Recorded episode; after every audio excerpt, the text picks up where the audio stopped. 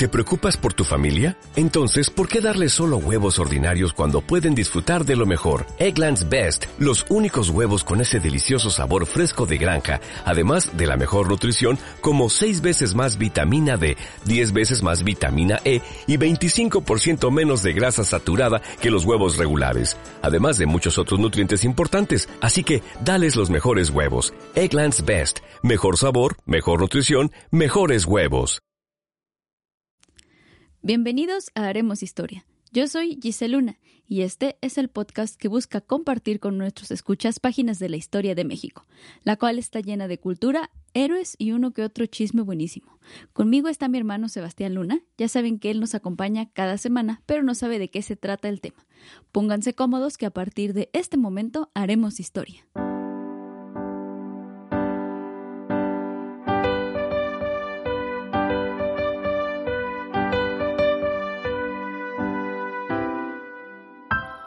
Haremos historia.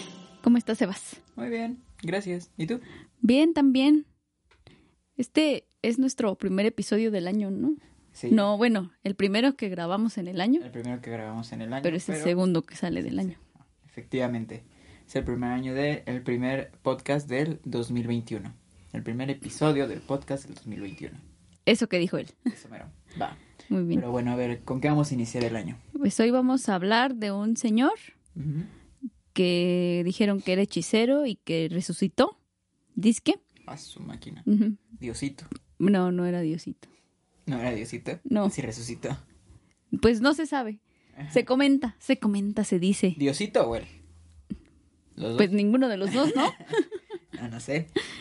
Bueno, en 1496 nació un niño al que llamaron Ocelotl. Su nacimiento fue en Chinatla, en lo que actualmente es el estado de Puebla. Los padres de Ocelotl gozaban de cierto poder en su comunidad, ya que el padre era un potentado comerciante y la madre era una conocida hechicera. Ajá.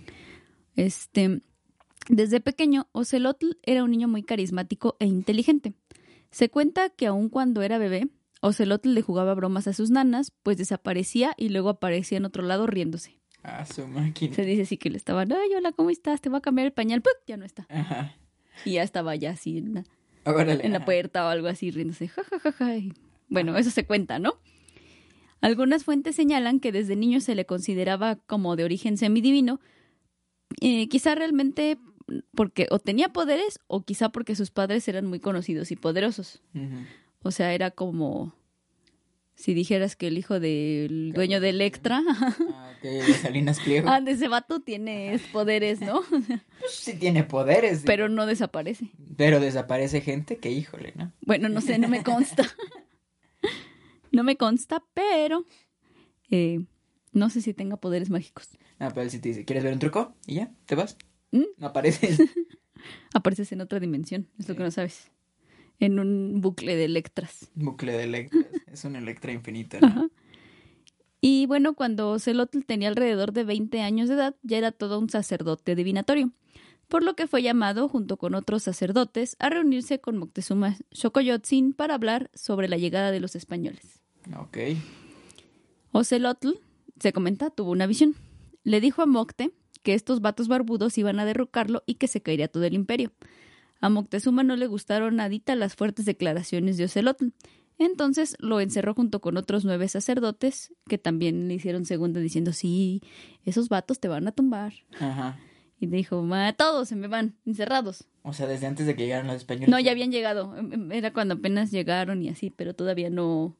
Como que todavía no los recibían. O sea, tenía como los rumores de que, ah, llegaron unos vatos así y así. Ajá. Y Moctezuma le dijo, a ver, ustedes, vengan acá a ver, vamos a platicar de esto, a ver qué andan diciendo que llegaron unos vatos barbudos.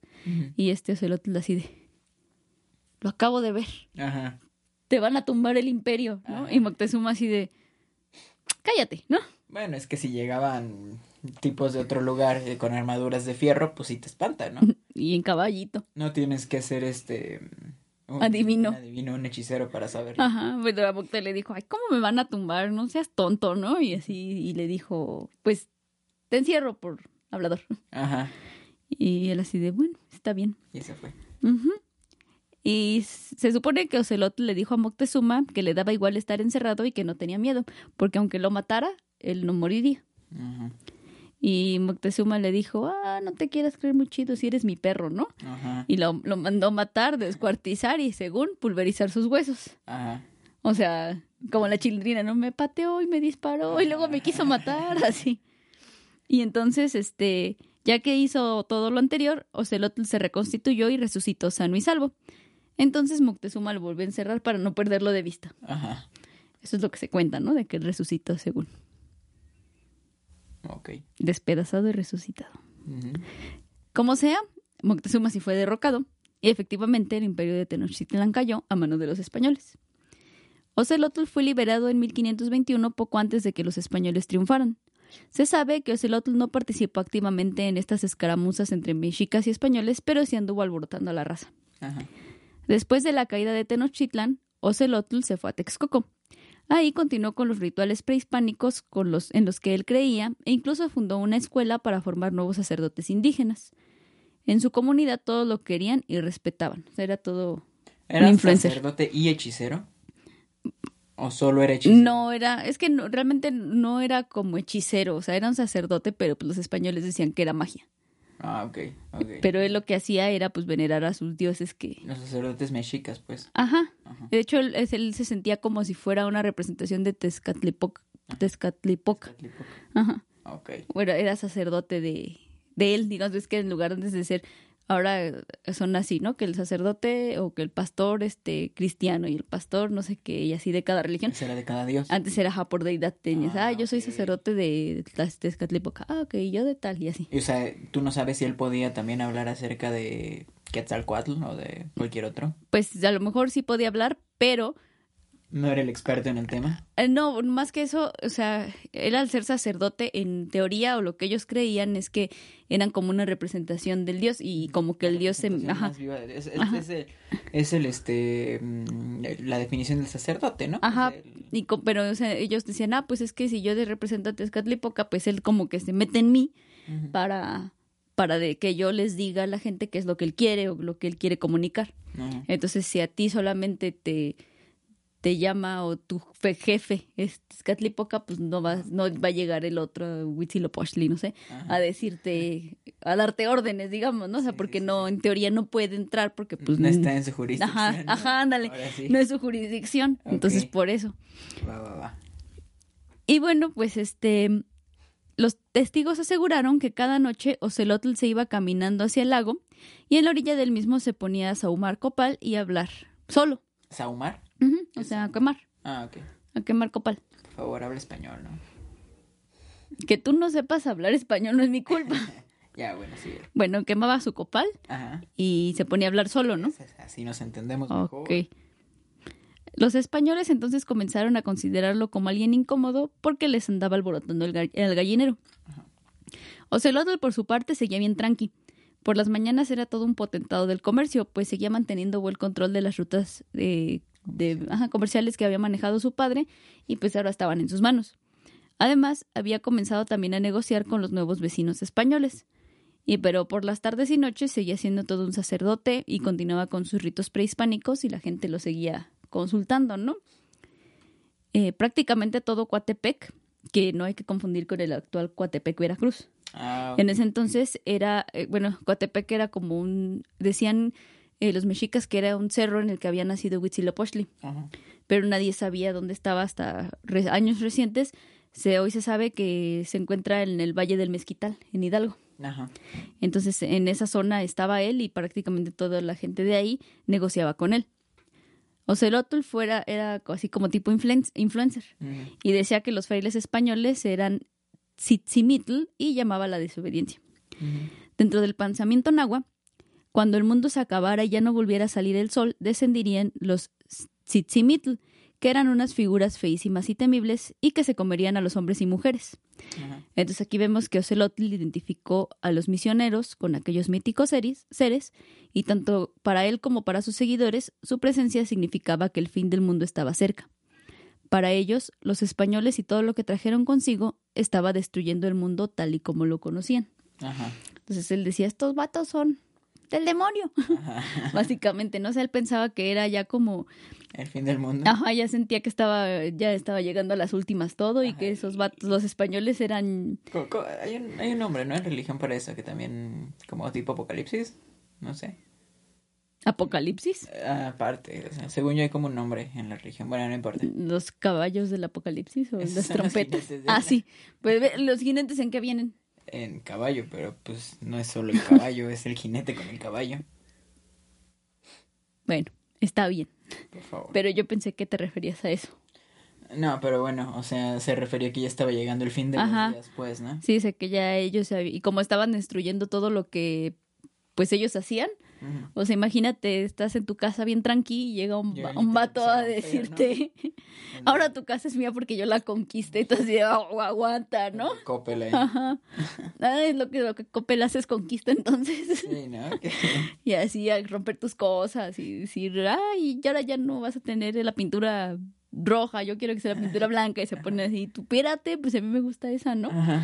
Entonces, pues él pensaba así, no, es que estos vatos nos están destruyendo todo, es porque ya se va a acabar el mundo, ahorita nos van a comer a todos, Ajá. ¿no? Y entonces, pues como él decía que estos señores eran ya cosa ya, este, pues mala, ¿no? Eran ya malignos Ajá. comenzó a convertirse en un estorbo tanto para los evangelizadores como para algunos comerciantes, sobre todo españoles, pues buscaban eh, expandir sus rutas de comercio, pero no podían porque Ocelotl tenía bajo su control muchas de las rutas que les interesaban a los españoles. Entonces, pues lo querían tirar por dos flancos, ¿no? Primero los este, evangelizadores, porque este vato seguía con sus ideas raras Y el otro para ellos, ¿no? Les estorbaba. Ajá, y el otro porque pues tenía todos los negocios que ellos querían y decían, no, y ahora cómo voy a vender ahí si este señor está ahí y no puedo quitarlo, ¿no? Porque o sea, es- era, era muy importante en su comunidad y así, entonces no podía nada más llegar y ¡puc! ¿no? Pobrecito, ¿por qué lo odiaban tanto? Pues solo por ser el mismo, Ok. literal, ¿no? Pues no suena como que fuera un mal tipo. No, hasta la fecha no había hecho nada malo, Ok. Hasta la fecha, o sea, si es algo malo. ¿no? De Ah, hecho, no, no hizo nada um, así como que se sepa malo, no. Ajá. Entonces, pues bueno, lo único que él hizo fue vender sus cositas Ajá. y este y cómo se llama y hacer sus rezos que lo que él creía, ¿no? Ajá. Y pues por eso no les gustaba. Entonces Ocelotl comenzó a darse cuenta de que estaba ganándose varios haters. Para ganar tiempo, alrededor de 1525, cuando tenía como 29 años este, de edad, se convirtió a la fe católica y fue bautizado con el nombre de Martín. Como sea, esto fue así como hizo su show para subir a sus stories de Instagram, porque en realidad él seguía haciendo sus ritos este, eh, prehispánicos. Seguía eh, con sus pláticas y seguía quemando su copal y todo normal. y seguía este viviendo su vida, ¿no? Ajá, y seguía este como que a los indígenas que iban a preguntarle algo, él les seguía diciendo, ay, no les hagas caso, tú mejor este sigue como vas y cree lo que, o sea, lo que siempre nos han enseñado, Ajá. eso es lo chido, ¿no? Ajá. Entonces tú no les hagas caso a esos barbudos ahí. No, no, no, no, no, no, no, no, no. Que no te tiren tu casa. Ajá. Y este y le decía a los naturales, pues no les hagas caso, ¿no? O sea, es como que tú haz como que haces, pero no hagas. Así les decía, sí, sí, te dicen que reces, sí, ponte así, pero pues tú, en- ahora sí como En que en tu tu corazón, mente, en tu corazón, tú sabes que eso no, no es lo tuyo. Ajá. Y este, y le decía, no, pues sigue adorando a las deidades, ¿no? Así, ellos siempre, porque aparte ellos, ellos creían así de, pues es que, pues nunca nos han abandonado, ¿no? Nos, nos han dado de comer, vivimos bien y así, entonces pues como para qué le movemos, Ajá. ¿no? Entonces por eso les decía, ay, pues tú sigue, este, rezando o, o adorando a nuestros dioses de siempre que no nos han dejado y no les creas a ellos, es como que Ajá. así, ¿no? No, sales por su lado. Ajá. Entonces los rumores acerca de Martín Ocelotl, ahora, eh, ahora ya era Martín Ocelotl, continuaron y los españoles seguían diciendo que era un hechicero peligroso y dogmatizante. Entonces Cristóbal, Cristóbal de Cisneros, que era corregidor de Texcoco, decidió vestirse de héroe. Le tendió una trampa a Martín diciéndole que necesitaba que le ayudara con el parto de una de sus yeguas. No sé por qué, si no era veterinario, ¿verdad? Ni era solo un comerciante. De la mejor excusa que se pudo crear. Ajá, así como que este, ven aquí a ayudarme a... Poner el tinaco, dice. Así, tú así de, pero yo soy contador, tú vente. y entonces le dijo, ah, pues ayúdame, ¿no? Porque una de mis yeguas va a dar a luz y pues necesito ayuda. Y él dijo, pues bueno, pues voy, ¿no? Va a ser el corregidor, ¿no? Ajá. Y ya una vez en la propiedad de Cisneros, este le dijo a Ocelotl que necesitaba sus servicios de adivino porque necesitaba saber cuál de sus sirvientes le había robado oro. Pero antes Cisneros le había dicho a una de las indígenas de, su, de que era de su confianza, le dijo, ah, pues mira, guárdate este cachito de oro entre tus ropas y, ya, ¿no? Al rato que venga este tipo, le vamos a decir que, que nos diga quién, quién lo tomó, pero pues tú no le digas, ¿no? Y entonces Ocelot le dijo, no, pues no puedo hacerlo porque pues no son enchiladas, ¿no? O sea, es este, tengo que llevar un proceso y los sirvientes tienen que estar en ayunas, si no, no me va a salir. Cisneros le dijo, no, pues es que necesito saber quién me robó el dinero, bueno, el oro, ¿no? Y Ocelot dijo, ay, ok, pues lo intento. Y ya lo intentó y eso fue suficiente para que Cisneros lo aprendiera, pues la adivinación era un delito perseguido por la Inquisición. Ay, pobrecitos. por ser buena onda, ¿no? de una u otra forma lo querían agarrar. Como cuando le dicen a Malcolm que es horrible, ¿no? Y se pone a ayudarle a unas personas a sacar cosas de su garage. Ah, sí. Pero en realidad estaban robando, así le salió a él, así de... Pobrecito. Quiero ayudar y terminé cometiendo un delito, ¿no? Ajá. Y entonces, pues el 26 de noviembre de 1536, la Inquisición acusó a Martín de brujería, idolatría, difamación a representantes de la Iglesia Católica y de poligamia. O sea, le aventaron todos los cargos que se les ocurrió. Sí, son más cuatro, son más dos, así. Ajá. y ya, pues pobrecito, ¿no? Y cuando se le preguntó qué edad tenía, Martín dijo que 40. Le preguntaron que entonces por qué los mexicas decían que él tenía más de 100 años.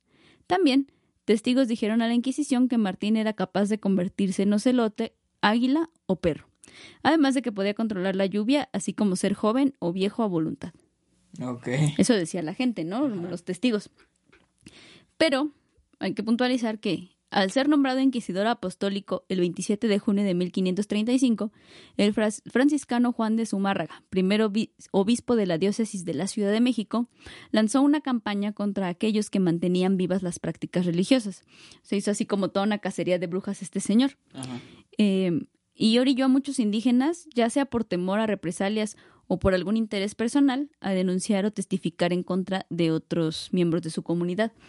O sea, pues aquí como le tendieron un cuatro, quizá y como lo querían, primero los evangelizadores no lo querían por estar apoyando las ideas anteriores y los comerciantes no lo querían porque pues era el potentado del comercio.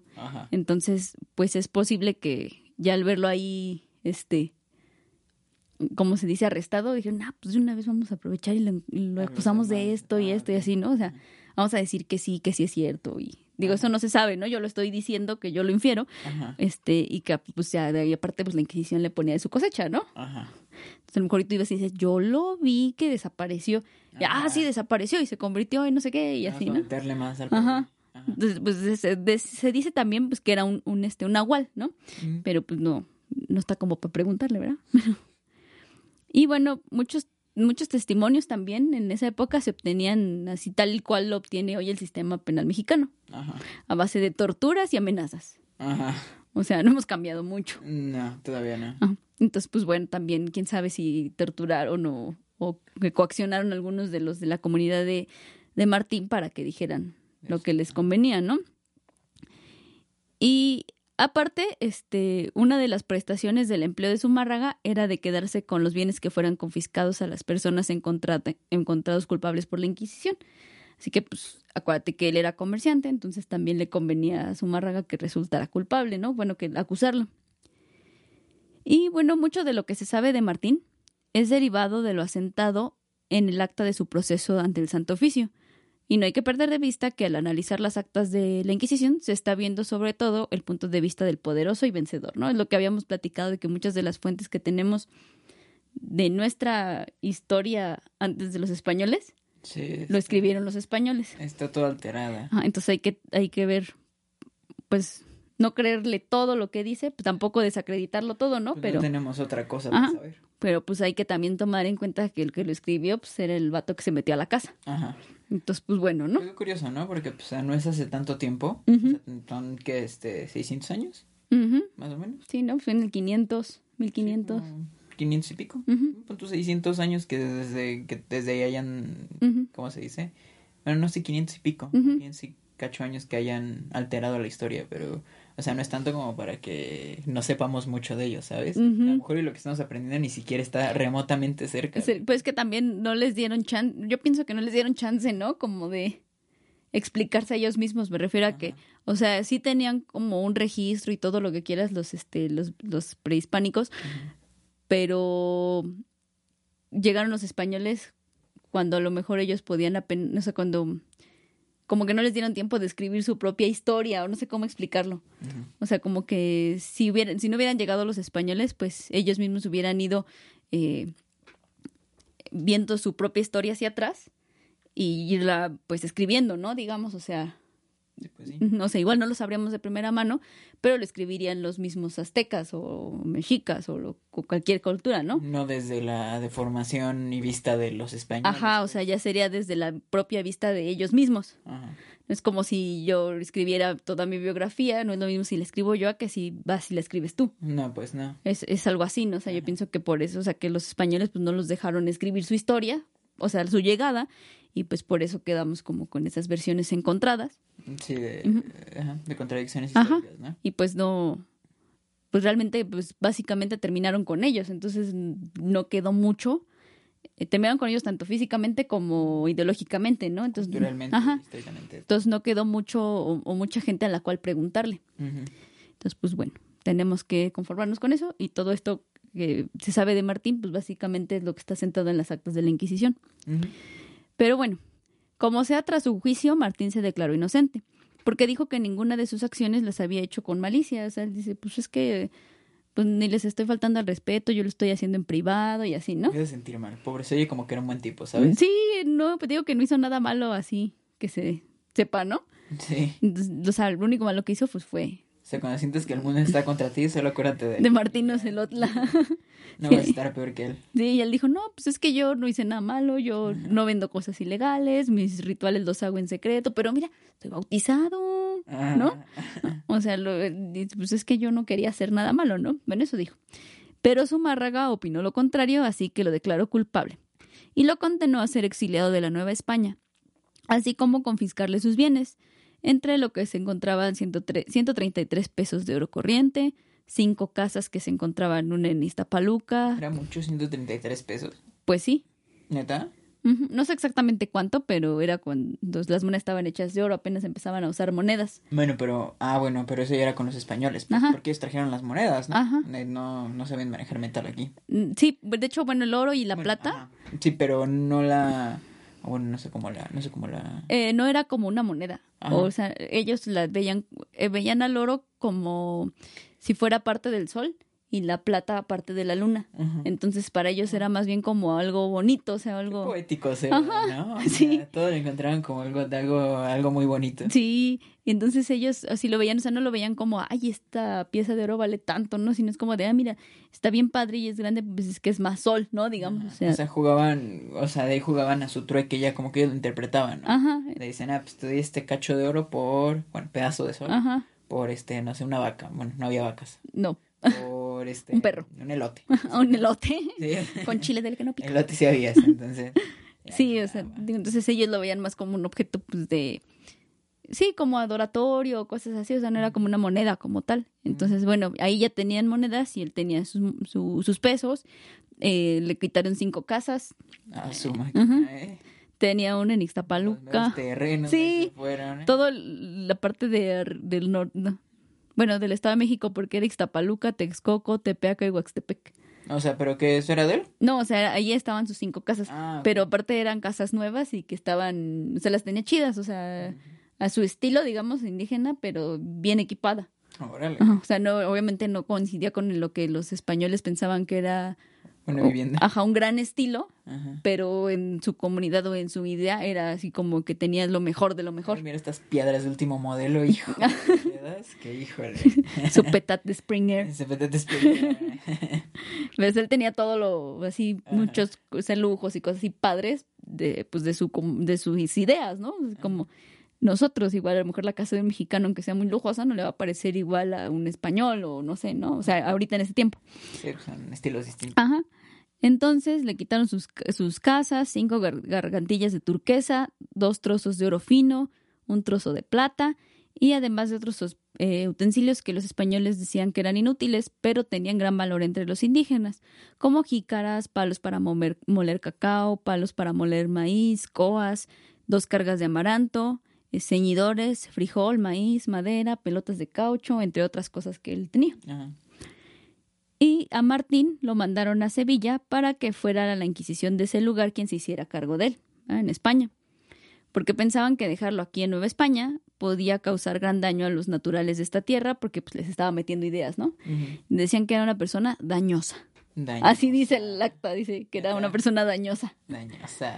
Dañosa y dogmatizante. Está chida la palabra dañosa. Ay, qué dañoso eres. Es bien dañosa, híjole. Entonces dijo, no, no, no, usted es muy dañoso, se me va, se me va. Decía, o sea, decía, no, pues es que si lo tenemos aquí, este va a empezar a hablar cosas y la gente, pues es que sí le hacía caso, te digo que era influencer. Entonces lo que él decía sí se hacía. Ajá. Es así lo respetaban en su comunidad y así. O sea, solo vimos un caso de represión. Ajá. Según Andrés Miscoatl, que era hermano de Ocelotl, Zumárraga le dijo a Martín que cuidadito con convertirse en un animal para salvarse y que se dejara llevar a Sevilla como humano y que si de algún modo él podía regresar y volver a la Nueva España pero como ser humano, este, entonces como que lo iban a perdonar, sería libre y los españoles se regresarían a sus tierras. Eso decía su hermano de Ocelotl que dijo, ¿no?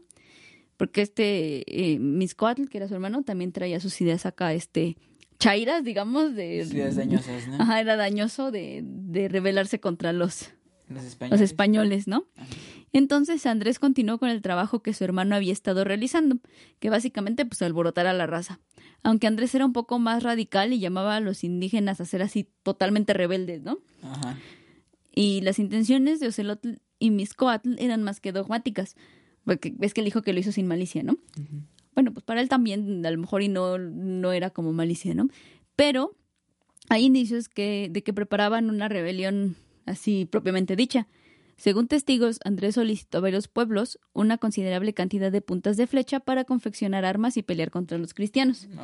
o sea, estos vatos sí querían armar la chida, ¿no? Estaban preparándose.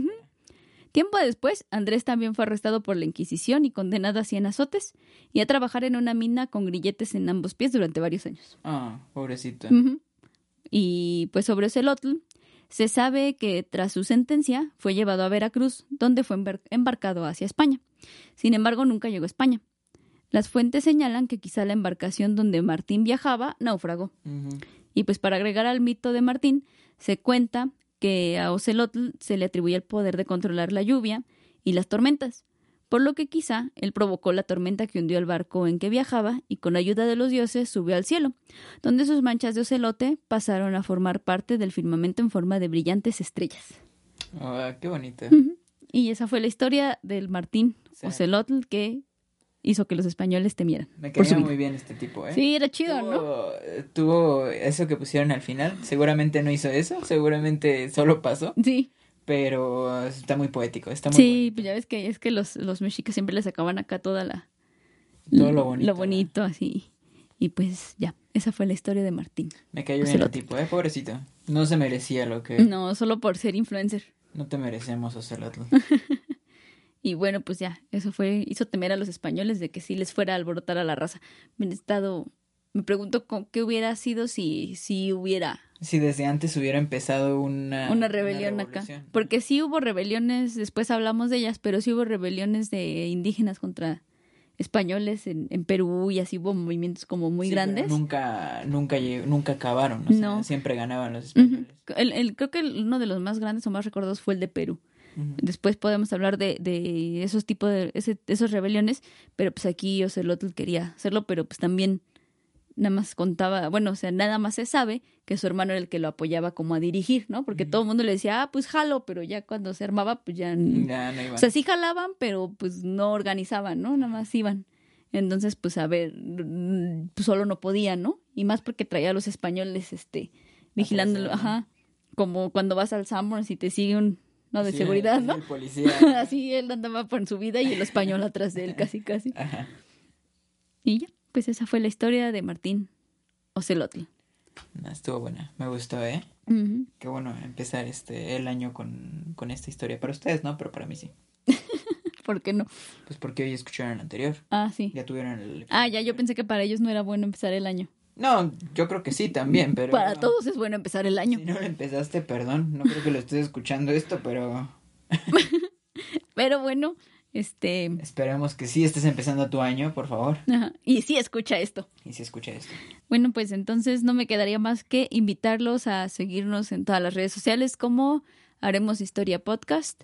A mí me pueden encontrar como arroba guion bajo Giseluna guion bajo en Instagram. ¿Y a ti? Me pueden encontrar como arroba seps guion bajo luna, igual en Instagram. Y pues eso ha sido todo por hoy. Los esperamos el próximo viernes histórico en otro episodio en el que haremos historia. Hola, buenos días, mi pana. Buenos días, bienvenido a Sherwin Williams. ¡Ey! ¿Qué onda, compadre? ¿Qué onda? Ya tengo lista la pintura que ordenaste en el ProPlus app. Con más de 6.000 representantes en nuestras tiendas listos para atenderte en tu idioma y beneficios para contratistas que encontrarás en aliadopro.com. En Sherwin Williams somos el aliado del PRO.